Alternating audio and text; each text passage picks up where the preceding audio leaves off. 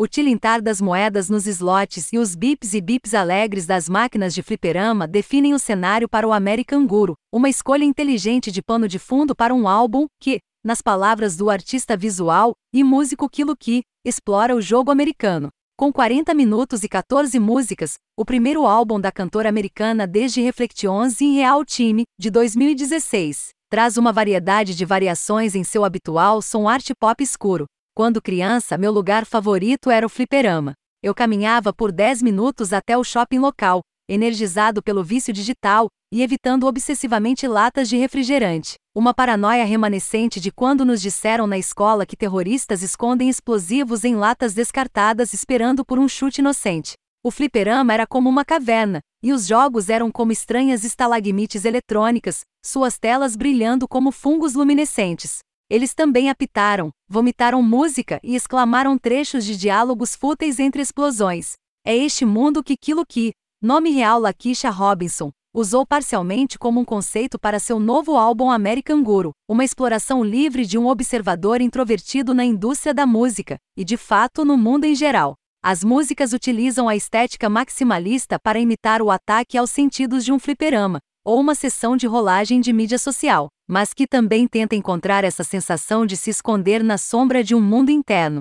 Vou induzir alguns gemidos aqui, mas o álbum é definitivamente uma pontuação alta que progrediu de forma constante em direção a um lançamento pop após sua estreia de Saco Misto. Ela também é uma artista visual, e várias disciplinas provavelmente contribuem para ciclos de lançamento lentos. E enquanto ela percorre muitas texturas e estilos em American Guru, o plano de jogo pode ser resumido como fazer tudo apertado e aumentar a energia. Sua estreia relativamente desorganizada e descontraída parece removida do ataque de baixo pulsante e do rap espinhoso de New Tricks arte, aesthetics and money. Ela assume com confiança o centro do palco com seu fluxo enquanto o convidado Vince Staples corre ao redor do ringue alegremente jogando hype man para seu descontentamento de influenciador sarcástico. O álbum deixa claro que se os olhos do público estiverem assistindo Kilo que, ela vai olhar de volta, American Guru consegue ser ao mesmo tempo mais experimental e mais refinado do que o trabalho anterior de Ki, realizando com sucesso o delicado equilíbrio entre letra e musicalidade sem comprometer um pelo outro.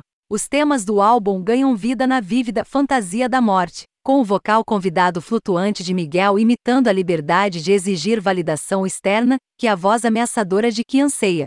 Sua entrega virtualmente falada soa baixa, escondida nas ervas daninhas dos tambores deliberados da meia-noite e do sintetizador de óleo. Como que fez alusão na imprensa para o álbum, ver as armadilhas de um estilo de vida ambicioso não significa que você não vai sucumbir voluntariamente à armadilha. Quando que não está explorando a criatividade, ela ainda apoia sua declaração de intenção com composições adequadas para agradar ao público.